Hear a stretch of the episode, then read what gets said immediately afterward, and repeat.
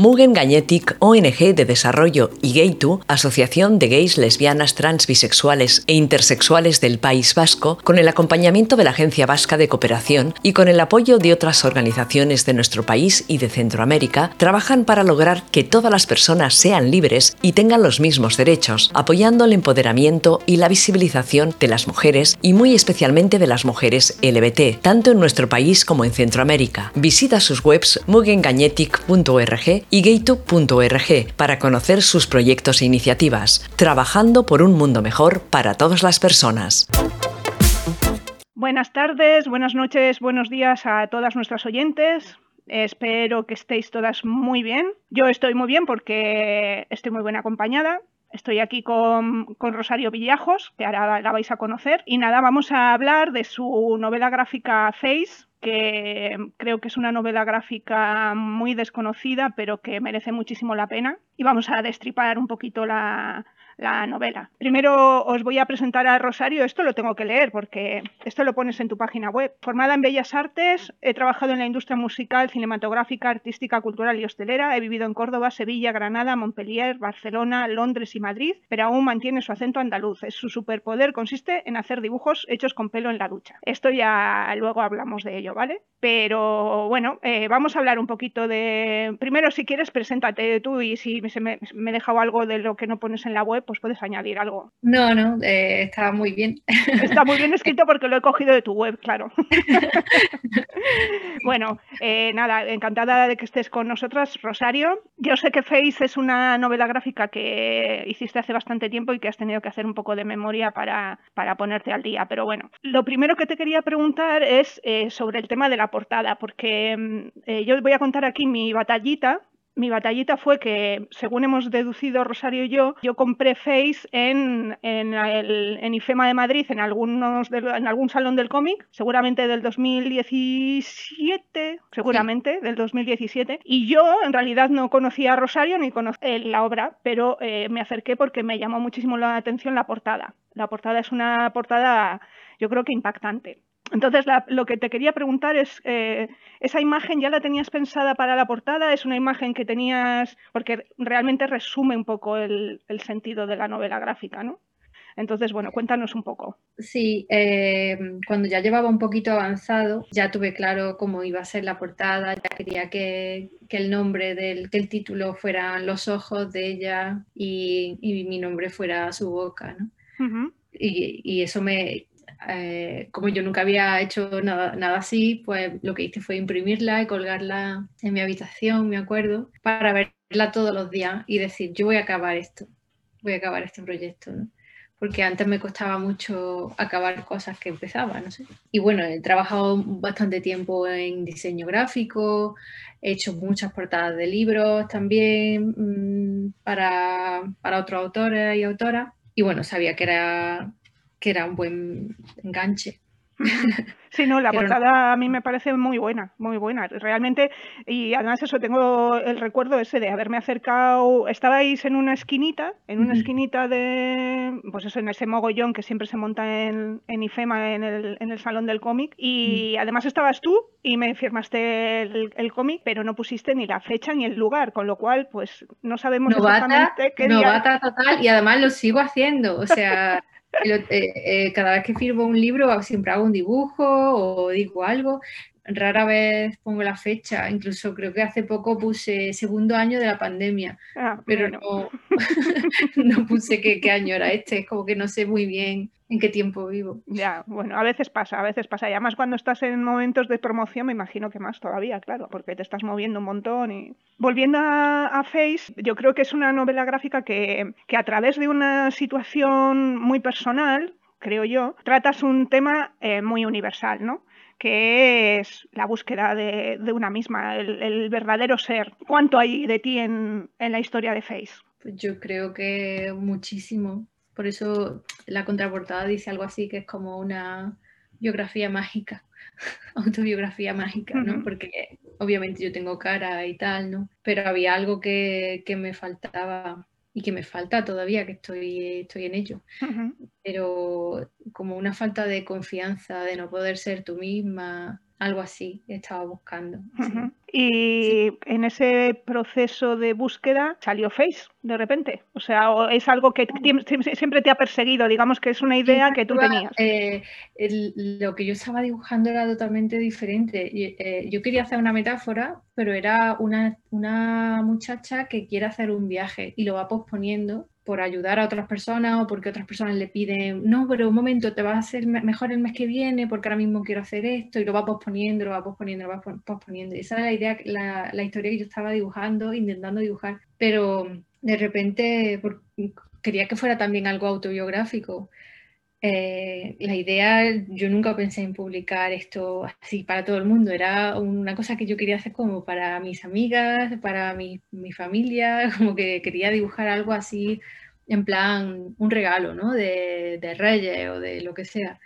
Pero de repente no me salía a dibujar una, mi cara o lo que yo quería que fuera mi personaje, no me salía, me salían otras cosas y dije, pues ya está, pues mi personaje no tiene rostro y ya está. Y al final eso se comió el resto de la historia. Claro, a partir de ahí tiraste del hilo, digamos, ¿no? Sí, sí, sí. Y ya fueron saliendo ideas. Eh, cuando llevaba a lo mejor dos o tres páginas de presentación del personaje, de cómo este personaje, eh, ya me hice un storyboard de lo que quería que ocurriera y bueno, y ya está, y salió así. ¿Y el, proceso cómo fue? Eh, porque las imágenes que aparecen son muy potentes, pero también creo que me he adelantado a alguna de las preguntas que tenía para más adelante, pero bueno, no pasa nada. Pero los textos también están súper trabajados y son como, mm, como muy, muy incisivos. Entonces, no sé, ¿qué, ¿cómo fue el proceso? ¿Más primero las imágenes y luego el texto, aunque tuvieras el storyboard? en mi caso, eh, yo te cuento en mi caso personal, aunque tenga el storyboard, el tema de los diálogos y de, la, y de las frases finales eh, siempre me cuesta muchísimo, ¿no? O sea, porque intentas buscar como el, sentido perfecto y muchas veces el sentido perfecto no existe, pero no sé cómo será, cómo es tu proceso, si ese, ese ¿te vienen antes las frases o antes las imágenes? Pues yo creo que me vienen antes las frases. De hecho, trabajo igual, yo, yo ahora, ahora escribo más que dibujo y, y, como yo funciono es que a lo mejor apunto en un post-it o en un cuaderno frases o cosas que quiero que aparezcan. Sí que sabía que quería que tuviera tres partes. Eh, de hecho, este libro está muy relacionado con el último, o sea, este cómic está muy relacionado con el último libro que he escrito. Eh, y son, las tres partes son iguales, eh, digamos, ¿no? Una primera parte presentando al personaje, una segunda parte explicando cómo ha llegado hasta ahí, a esa situación de no tener cara, ¿no? Y una tercera parte que es la depresión, ¿no? cuando cae en picado, ¿no? Eh, solo que el libro que he escrito ahora es, cae en picado desde el principio. pero, pero sí, también tiene tres partes y, bueno, a mí es una estructura que me, que me, gusta mucho. Y se me ocurrió hacerlo pues, porque fui a un salón del cómic que hay allí en, en Londres, que se llama el CAF, no sé cómo lo pronunciarán ellos, y salí de allí inspiradísima, inspiradísima. Y viendo dibujar a gente y, yo me acordé, digo, joder, hace un montón de tiempo que no dibujo y yo por qué no dibujo. Y me hace gracia lo de los textos que dice, porque esto se publicó en inglés primero, yo nunca pensé en publicarlo en español ni nada de esto, entonces tenía que ser cortito, incisivo, porque mi inglés era muy limitado. Y, y es curioso que ha funcionado muchísimo mejor en, en los países de, habla inglesa, en Estados Unidos o en, o en, Inglaterra, que en España. Y de hecho, cuando me ofrecieron la posibilidad de publicarlo en España, mm, me dijeron que, bueno, que, que veían más difícil que, que, se abriera aquí ¿no? un público para este tipo de, de, de cómic, pero todo llegará. y ha llegado. Estamos hablando de él. Claro, eso es. A mí, bueno, ya cuando he hablado, he presentado el, el cómic, ya te he dicho, ¿no? Que me parece que es una obra muy poco apreciada y, además que la conoce muy poca gente, porque yo, fíjate, recuerdo que estuvimos en una presentación de. Hicimos un, un cómic colectivo gratuito que se titula Viñetas de Tortas y Bollos y nos hicieron una entrevista a Susana Martín y a mí en una, en una librería de Bilbao y entre todo lo que nos preguntaron, pues de lo último que has leído, eh, recomienda algo, ¿no? Y, dije Face de Rosario Villajos y todo el mundo como, ah, ¿qué? ¿Pero cuál, es? ¿Qué es? ¿Qué, ¿Dónde está? ¿Eso qué? ¿Sabes? Eh, sí me, a mí me ha dado un poco de pena porque, porque sí ha pasado un poco desapercibido, pero bueno, ahora con este super programa que estamos haciendo, de repente aumentarán las ventas y habrá una segunda edición. Mm. ya veremos. La verdad que nada más salir sí que que hubo gente así, eh, algún crítico de, de cómic y esto, y que lo, no sé si conoce a Álvaro Pons. Sí, Álvaro Pons, sí, como eh, Habló de él en, las redes y, en su blog personal y tal, entonces a mí eso me ayudó bastante, a mí por lo menos me ha dicho el editor siempre que estaban, estaba muy contento.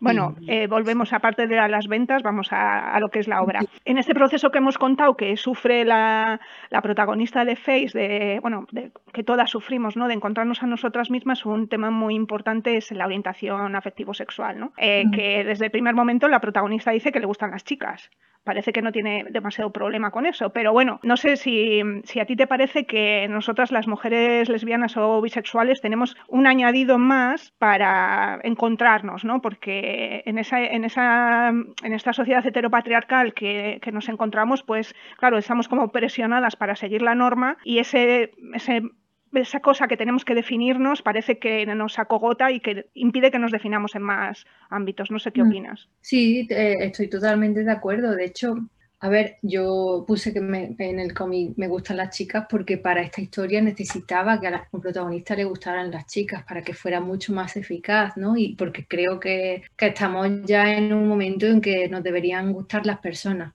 independientemente del sexo que tengan. Pero sí que ahora estoy escribiendo sobre la adolescencia, por ejemplo, y me acuerdo de cuando yo estaba en el instituto, eh, mis amigos, casi todos eran chicos gays que no habían salido todavía del armario y no había ni una lesbiana. ¿Dónde estaban las lesbianas? ¿Por qué no se le notaba? Porque la única marimacho era yo. Ya. ¿dónde están las demás? No sé. Ya, bueno.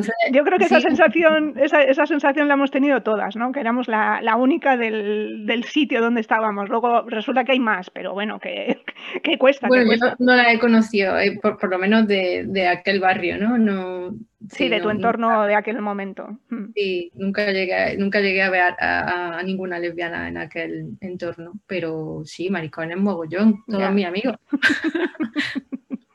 bueno, es lo de siempre, ¿no? Al final a, las lesbianas hay que buscarlas, hay que buscarlas y al final luego aparecen. Seguramente estén jugando al pádel, eso suele, suele pasar, pero... bueno, luego también eh, un tema que me gustó mucho cómo tratabas era, es el tema de la identificación con la pareja, ¿no? En este caso, eh, cuando Face se enamora primero de Erin, eh, resulta que Face empieza a tomar el, el aspecto de Erin y cuando se enamora de Peter, Peter, ¿verdad? Sí.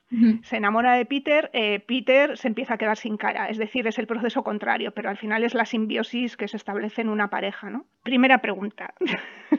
Primera pregunta. ¿Es un tema que te preocupa? Quiero decir, el, tema de la, de la, del perder tu propia identidad por el amor o por estar demasiado cerca de una persona, ¿crees que puede suceder realmente con la metáfora tan guay que usaste o qué opinas de esto? En aquel momento sí, eh, ahora ya no. O sea, una cosa que tengo tan superada que es alucinante.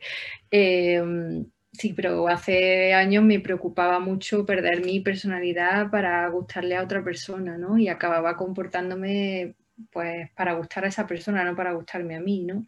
Y luego lo que ocurría normalmente cuando esa, ese tipo de relación se acababa es que ibas al extremo contrario, que es que salías con alguien súper aburrido, súper aburrida y esa persona acababa convirtiéndose o pareciéndose a ti o sí, una cosa muy rara, ¿no? Ahora no sé por qué, yo creo que desde, desde que empecé a dedicarme más a, mis cosas creativas, como que, que, esa tontería ha pasado a la historia, no sé, no, un segundo plano. También tengo una pareja mm, con la que me llevo muy bien y yo qué sé, y, y estamos bien y somos súper diferentes y no en ningún momento se me ha ocurrido dejar de ser yo, pero porque ha habido un trabajo muy grande detrás, ¿no? Claro, yo creo que también en ese proceso de búsqueda que, que, todas las personas tenemos, el hecho de que, o sea, hay dos cosas, yo creo, ¿no? Que primero queremos que nos quieran, entonces para que nos quieran a veces te parece que tienes que cambiar ciertas cosas de tu propio ser, pero que cuando ya te haces algo mayor, pues ya dices, bueno, es que o me quieren como yo soy porque no me puedo forzar a ser de otra manera, ¿no? Pero sí que es verdad que todas intentamos como acercarnos a la otra persona en plan de, o sea, vamos a parecernos para que sea más fácil, ¿no? No sé, un poco esa... Eh, hay por ahí alguna teoría de algún amigo mío que dice que, que, hay, que hay, hay, parejas que, que, son idénticas, ¿no? Que, que al final buscan a alguien que se parezca mucho. Y, y, yo no es que esté en desacuerdo, pero creo que lo, lo, que hace que a lo mejor una pareja se lleve bien es que procedan de, de un mismo sitio, de un mismo dolor, como yo digo. Eso ayuda mucho a que se entiendan, ¿no? Sí, como que tengan un bagaje similar, ¿no?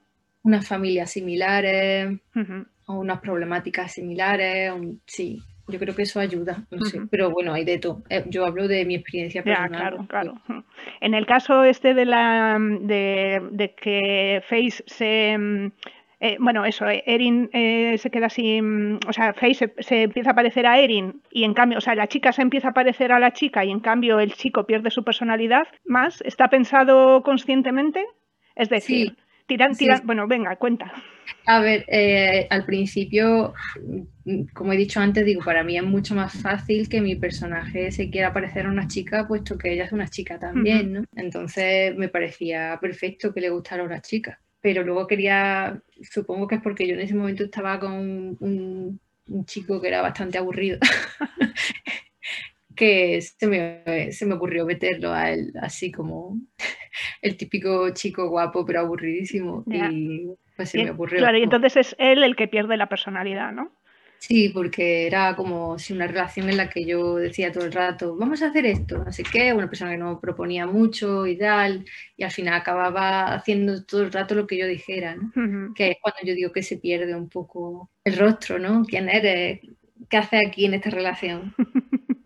¿Qué pintas, no? En realidad, si al final terminas siendo como yo, ¿qué, qué significa todo esto, no? Es un poco. Otra de las cosas que quería comentarte es que, bueno, Face en realidad creo que mm, está más cerca de, un libro ilustrado para adultos que de un cómic como tal, ¿no? Porque sí que utilizas eh, en algunas páginas la estructura de viñetas, pero no es lo más, lo más habitual, sino que utilizas otro tipo de estructuras. Esa, estructura te, venía ya, o sea, tardaste mucho en pensarlo.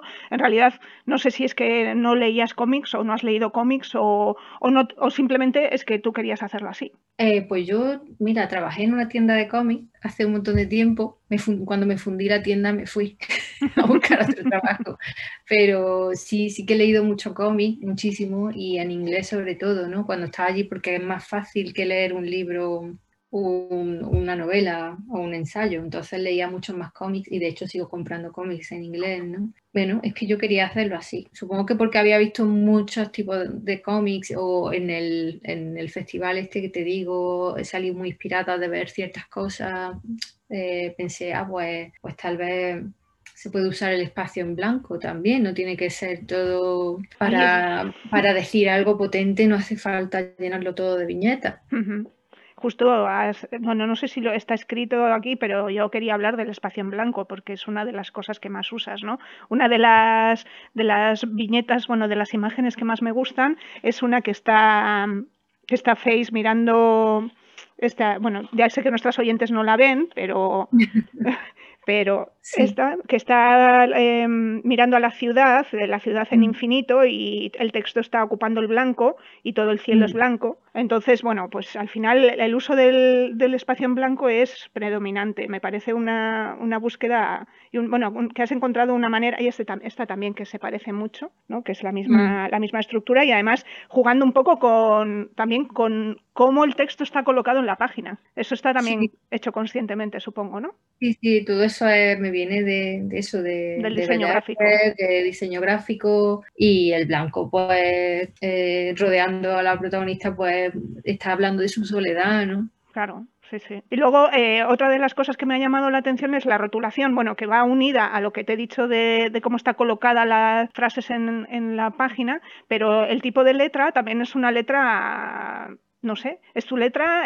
¿La hicisteis a propósito? No. ¿Es, es, para, la, ¿Es para la edición en castellano? ¿En inglés es otra letra? Yo creo que tiene las dos. Eh, bueno, sí, es la misma letra, porque lo, yo soy una terrible traductora, pero cuando yo presenté esto a, a Ponermont, se lo presenté en los dos idiomas. Hecho porque sabía que ellos publicaban también en inglés. ¿no? Y, y sí, es una letra que yo busqué eh, vale, me puse a buscar y la compré. Y la compraste y ya está. Bueno, no, sé, me parecía que era bastante. O sea... yo escribo fatal. Yo, tengo ahora, o sea, unos ejercicios que he estado haciendo este año de dibujo ha sido empezar a escribir, dibujando. Claro, escribir dibujando. Dibujar mis propias letras. Y, ya me está gustando y ya creo que lo hago muchísimo mejor. Pero en aquel momento eh, soy una persona que me tiembla mucho el pulso y la verdad es que no, escribo bien a mano, para mm. nada. Yo es que le, veía la letra en un punto de, de, hecha a mano, pero sin ser, sin ser totalmente hecha a mano, ¿no? Ese punto de, no sé, y, pensé, digo, a lo mejor la habías, porque yo lo que he hecho con mi letra, yo lo que hago en, mis cómics es, es mi letra, pero hecha tipografía. Entonces, claro, pues tiene tu letra, pero, pero así no tienes que escribirlo. Eh, y no sé, me, parecía, pero bueno, mm, es, es una, una, letra bastante personal dentro de que la hayas comprado, vamos, que está muy bien. Me parece mucho a la que yo estoy haciendo ahora, de hecho. ¿Ah, sí? Ah, pues creo que, sí, que son como una un poco más grandes que sí, Eso es, eso es, sí. Eh, bueno, ya, ya, has comentado que sí que, has leído cómics. ¿Nos puedes comentar alguna referencia o tanto de cómics como de otras cosas, de lo que te apetezca? Pues mira, uno que me inspiró mucho para hacer, que todavía me acuerdo y todavía lo recomiendo porque me encantó, se llama en español Una entre muchas, creo que se llama. ¿cómo no? Una entre muchas, una maravilla, también lo tengo yo, sí, sí. sí. Es una maravilla. Es una maravilla. Sí, me, encantó. Y bueno, me gusta mucho Tomine de toda la vida. Adrián Tomine, eh, sí. Sí, me gustan los fanzines también, el batracio amarillo, todo eso, lo que yo eh, lo que yo mamaba en la universidad.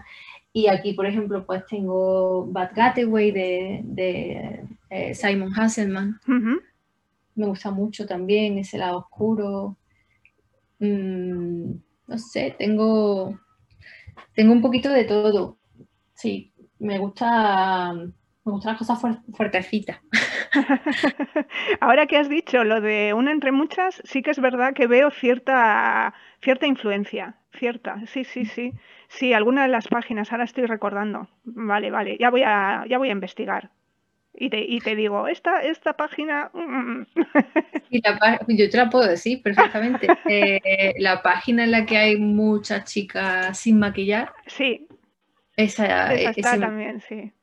sí, eh, la cogí de algo así parecido que ella tiene, que en la que ella lo que tiene es terrible. Lo que tiene es una página llena de asesinos en serie. Asesinos, sí. Eso es. Entonces, sí, es muy diferente el uso que yo le he dado, pero sí. Sí, la estructura es la misma. Mm. Pues justo el otro día en la, en la presentación que estuve haciendo de las mujeres, el que, bueno, el, nombré el tuyo, por cierto, lo pongo, y pongo también el de, el de una, el de una entre muchas, sí. Y la gente sale muy contenta siempre porque normalmente las charlas suelen ser en sitios donde no suelen leer cómics, son mujeres que están buscando otro tipo de cosas y flipan cuando les cuentas que los cómics cuentan esas historias, ¿no? Por ejemplo, como la de Una entre muchas, que es una pasada, vamos. O sea, yo creo que es un libro que tendría que leer todo el mundo, pero bueno. Todo el mundo. Sí. Yo creo, yo creo que hay más literatura en esos dibujos que en muchas novelas que he leído. Sí, estoy de acuerdo contigo, sí. Bueno, eh, se te puede definir como una artista multidisciplinar, ¿no? Ya que ahora estás volcada en tu faceta de, escritora, ¿no? Sí. Sí. yo me considero artista. Artista en general, ¿no?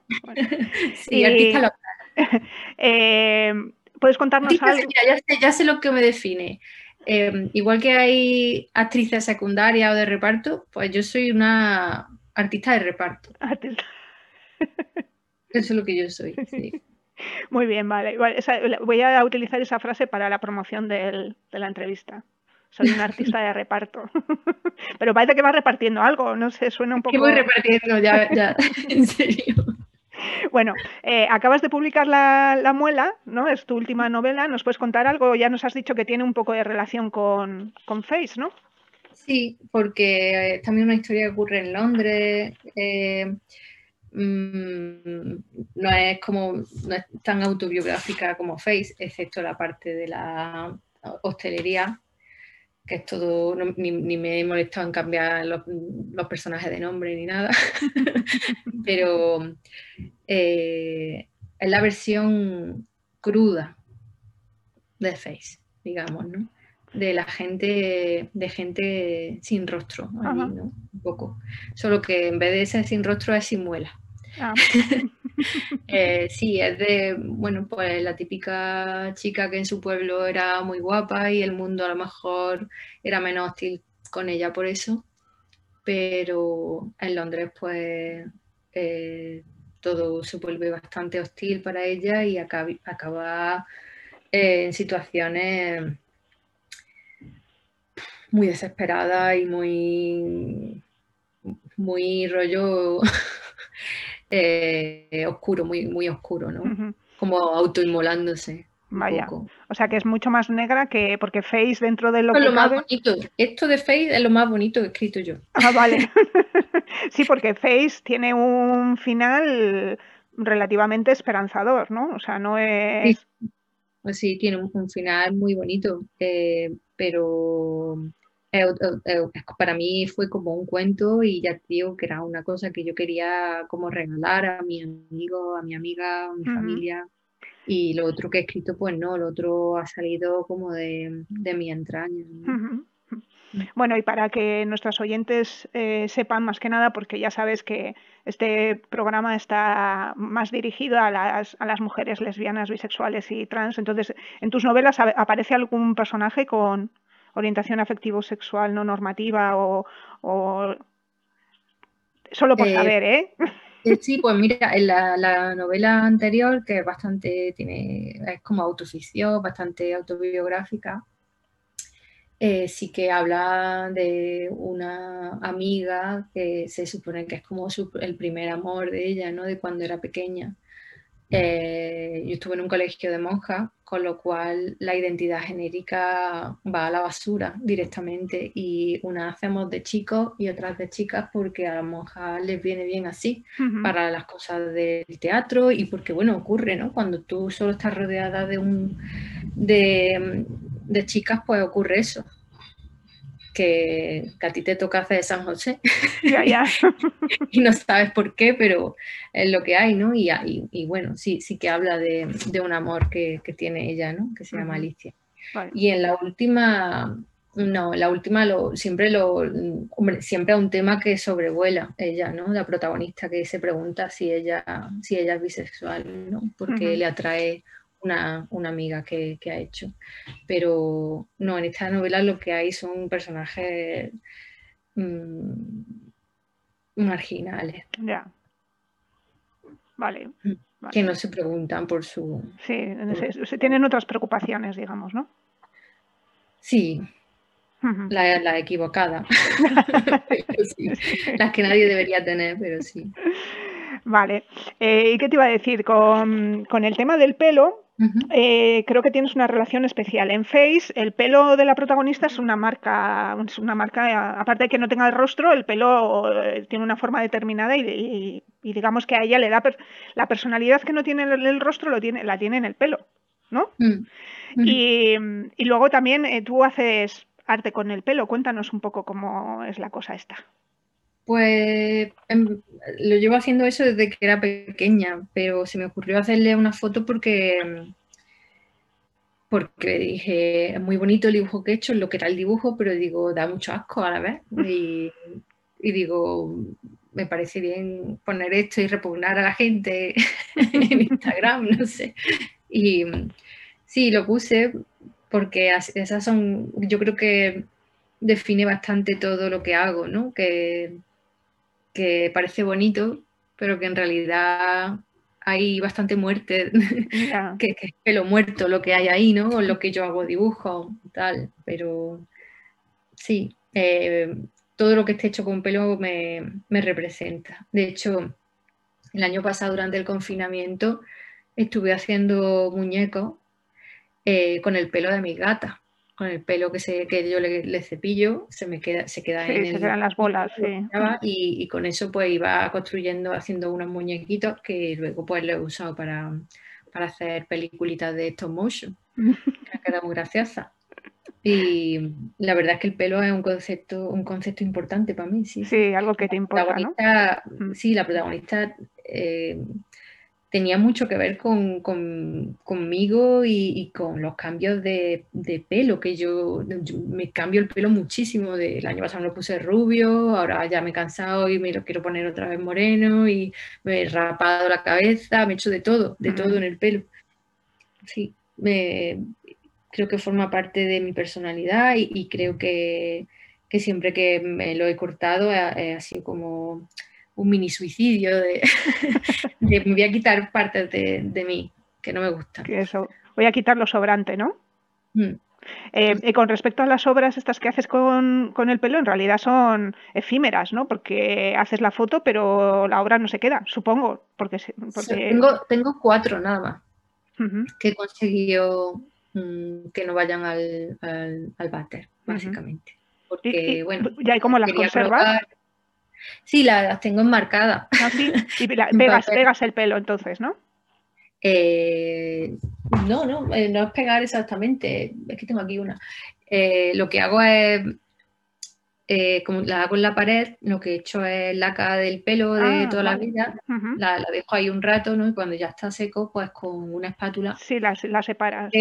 Y lo pongo sobre un papel y ya ah, está. Vale, vale, vale. Mm. Qué guay.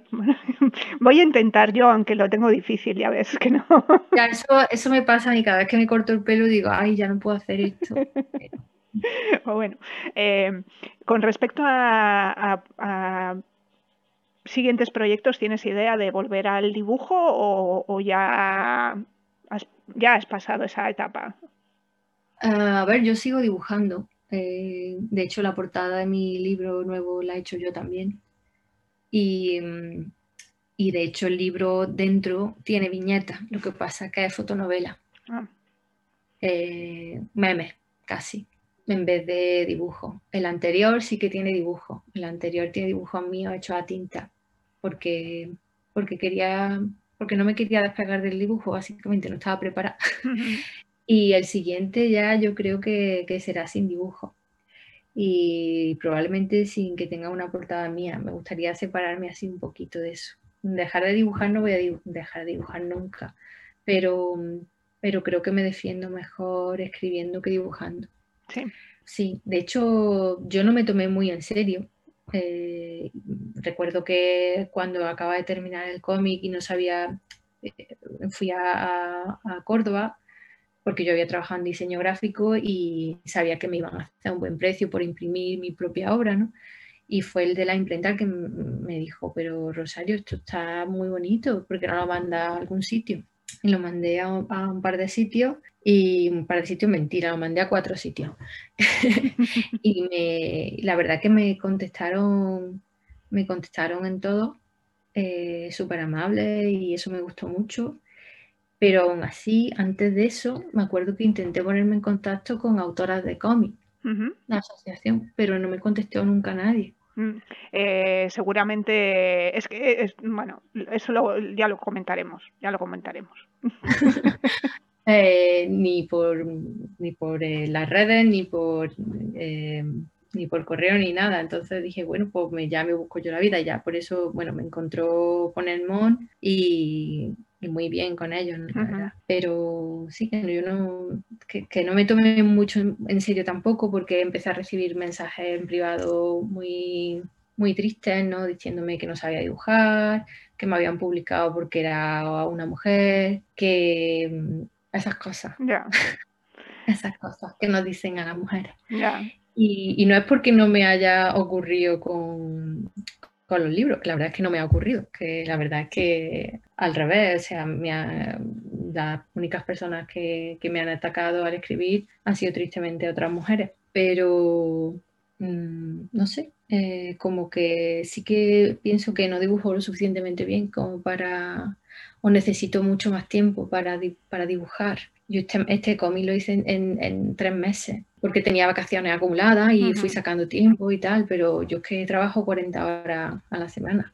Entonces, como que lo, Más, lo más ergonómico es escribir. Ya, no, no, a ver, yo estoy de acuerdo contigo, eh, te voy a rebatir en una cosa, pero estoy de acuerdo contigo en que escribir seguramente eh, no es que sea más rápido, porque también tardas un montón en hacer una novela, pero es más efectivo porque ves el resultado más, más rápido y en cambio dibujar pues te lleva muchísimo tiempo. Me parece poco que tardaras tres meses en dibujar lo, mm, Face, realmente, o sea, que decir que fue un trabajo bastante intenso. Y lo que sí te tengo que rebatir es que dibujes mal, vamos, o sea, es que hay, hay dibujos en Face que tienen una fuerza increíble, o sea, a mí me parece fantástico. Entonces, bueno. No, no, eh, cuando yo digo, claro, no, eh, dibujar mal me refiero a que, a que a lo mejor le falta unidad, ¿sabes? Lo, eh, Seguramente entiende eso, porque yo, yo si veo mis dibujos sueltos en mi web y todo esto, digo, pues dibujo bastante bien, pero no hay una unidad porque no hay una práctica diaria de estar todo el día sentada haciendo esto, ¿no? Claro, sí, a lo mejor más la narrativa, la narrativa visual de que todo vaya, ¿no? Que todo vaya seguido y todo, y todo se entienda y que todo vaya fluido, ¿no? Para mí, además, lo importante es la historia, ¿no? Y, he visto, eh, es que me acuerdo de Cutlass, por ejemplo, que creo que son unos dibujos súper sencillos, pero eh, a mí me llamaban la atención desde siempre porque para mí lo importante era la historia, lo que estaban contando, ¿no? Sí, sí, la narrativa, es, Cutlass lo que tiene es una narrativa súper buena y además utiliza los recursos y la eh, súper bien del cómic, o sea, es una maravilla también. Pues nada, o sea que nos vamos a quedar sin, sin otra novela gráfica, ¿no? Mm, no sé, la verdad que tenía otra, eh, el storyboard hecho y todo, pero digo, si es que esto va a tener, va a ser, cuando me, cuando me pueda jubilar, ¿sabes? Porque es que... Cuando tengas tiempo ya, sí. Cuando tenga tiempo. Sí, además al pues final, bueno, yo creo que en el, en el proceso de escritura también pasa un poco lo mismo, ¿no? Que tienes que entrar como un poco en trance. Yo, bueno, mi experiencia personal cuando, porque también escribía cuentos y eso, ahora estoy más volcada en el cómic y eso, pero tal, pero eh, yo creo que, dibujar eh, tiene más de trance que escribir, desde mi punto de vista. Más de trance de necesito mucho espacio de tiempo libre, como ¿no? Como espacio de, de, eso, de un tiempo muy libre que no tenga demasiado para, para poder ponerme a dibujar. Escribir, yo creo que eh, unas frases nos salen más fácilmente, no sé, es un... Sí, tú tienes la misma impresión. Mm. Depende. Un día dice, hoy voy súper fluida y me, y me salen un par de párrafos buenos, bien sudados, como yo digo, pero depende. También entras como en trance, además que te oye una mosca y te, y te molesta. Con el dibujo, yo echo de menos mucho una cosa que es que podía poner música de fondo. Ah, claro. Y eso me ayudaba mucho. Y lo otro es que me compré un iPad, nada más publicar Face, mm, casi para dibujar, porque Face está hecha a mano y yo decía, si tengo un iPad voy a ser súper rápida haciendo estas cosas. Pues no, porque a mí me dado cuenta que lo que me gustaba era dibujar a mano. A mano, claro. O sea, dibujo mucho también en el iPad, pero el rollo que me daban los, los rotuladores no es lo mismo. Claro, sí bueno, al final es la, la, sensación del papel, de los materiales, pero claro, ahí también está la otra parte. En lo digital avanzas el triple que haciéndolo a mm. mano, pero bueno. En fin, eso cada una. Y haciendo como, hago como cositas, pues por ejemplo el, el 8M pues hice una, una serie de viñetas así de braguita y tal para, lo que yo quería, lo que yo quería concentrarme este 8M, que era en el cuerpo de la mujer, ¿no? En la situación que tenemos de las enfermedades relacionadas con el aparato reproductor, que en las que nadie nos hace caso. Y, me parecía guay utilizar su viñeta, el iPad, tal, pero, pero para hacer un cómic y tampoco, y descarté la idea de, buscar a, un, a una dibujante o un dibujante porque digo, mira, es que no me va a gustar lo que hagan. Voy a ser tan cruel como los clientes que yo tenía. Ya.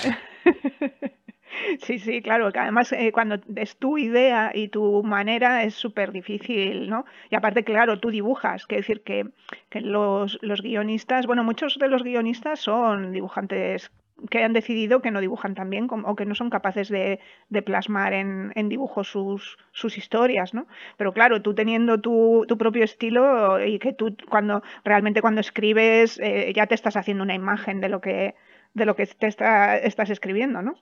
Es que lo que más disfruto eh, es pensando cómo, cómo, voy a representar algo. De hecho, las tres partes ¿no? de, de Face es lo que más me encantó hacer, que es cómo eh, cómo describo una depresión, ¿no? Y es una mano con, ella acostada dentro de la mano, o cómo describo, cómo describo que, ella eh, no tiene a nadie dándole órdenes, que ella misma la que, la que se sabotea, ¿no? Y, y, hice lo de la marioneta. E, e, escoger lo que voy a dibujar es lo que más disfruto. Claro. Entonces, sí, encargárselo a alguien a lo mejor otra persona me va a decir, ah, pues yo mejor esa idea la veo mejor haciendo una tostadora con no sé qué y, y, a mí no me vale. Ya, ya a ti no te gusta, claro. Bueno, pues nada, pues yo te animo a que, a que retomes ese storyboard que tienes por ahí. Y porque me parece que, que, vamos, que Face para ser la primera, me imagino que te lo, que te lo diría todo el mundo. Eh, o sea, para ser tu primera aproximación mm, grande a una novela gráfica es, es fantástica, ¿no? No sé, no, te lo dijeron. Afortunado debut. Sí, bueno, bueno pero hay gente que, tarda en llegar a lo que tú has llegado un montón de tiempo, ¿no? No sé, la verdad es que tuve muy, muy buenas críticas. Mm. Mm. Sí, eso que había gente pues que dice, joder, de, aparte de la gente que me, los trolls estos que te envían mensajes, pues te dicen, eh, es muy cortito, tiene muy poca muy poca cosa, ¿no? Hombre, a mí se me hizo corto, pero es porque me estaba gustando. Ya, pero, pero se lee en un rato. sí, Se, lee, rápido, pero bueno, eso pasa con mogollón de novelas gráficas. Y, si con mil libros en general, mil libros se leen en una tarde, ya ¿Ah, te lo digo. Sí, pero... O sea que para nuestras oyentes que sean un poco, que les cueste leer, también son adecuados, ¿no? Porque son... Yo siempre digo que hago, que hago libros para gente a la que no le gusta leer. vale. vale. Bueno, que mm, no sé si tienes en mente algún otro proyecto estás ya metida en algo que nos quieras contar o... Pues estoy escribiendo sobre la adolescencia, como te estaba diciendo antes, y la adolescencia, la, confusión con el cuerpo femenino, ¿no? Como la aceptación de que Parece interesante, ¿no? Sí, ahí estoy. Eh, tenía otra historia que estaba escribiendo antes del COVID pero me bloqueé y la he dejado un poco porque necesito tomar perspectiva eh, sobre una relación entre una madre y una hija. Y digo, no es el momento para escribir sobre esto. Y lo he, lo he dejado y estoy con, con ese, esa especie de, de diario adolescente. Bueno, de todas maneras, les comento a nuestras oyentes que, que pueden visitar tu Instagram, que es Rosario Villajos, que sueles subir algunos de los pelos, no sé si están por ahí, y algunas cosas más que haces, ¿no? Y bueno, pues que estén al tanto de tus cosas. Y no sé si te apetece recomendarnos alguna lectura, ya nos has comentado de, novelas gráficas, algún libro o, algo que te haya impactado últimamente, o, una serie o algo que te apetezca comentarnos. Ay, pues mira, hay una serie que, que me ha dejado así como con el culo torcido, que se llama Primal, que es de dibujo animado. Ah, no, no, no sé. Está en HBO, creo que HBO, sí. Y no tiene diálogo, nada, nadie habla. Porque es como prehistórica, rara, rarísima. Y mm, muy animal y muy, muy rara, pero, pero a mí me ha gustado mucho. Vale, pues ya la buscaremos y, y a ver si nos gusta. Y nada, pues no sé si quieres añadir algo más o te apetecería comentarnos algo, yo qué sé, abiertas a tu no sé, daros las gracias por invitarme. Hombre, yo encantada porque ya te digo que es una de las de los cómics que, tengo de, referencia y que suelo nombrar siempre y que y que además encantada de conocerte y de haber podido charlar este rato. Y nada, pues a nuestras oyentes que nada, que vayan corriendo a, a la librería a comprar Face, y si no, que la pidan en la biblioteca, porque las bibliotecas también lo que hacen es, si tú pides, pues si tienen varias peticiones, pues lo piden y entonces te lo llevan. Entonces, bueno, pues así para que Rosario se anime a hacernos otra, otra novela gráfica. Bueno, pues nada, muchas gracias Rosario y nos vas contando tus cosas y estaremos atentas al, al Instagram. ¿vale? Muchas gracias a ti. Vale, venga.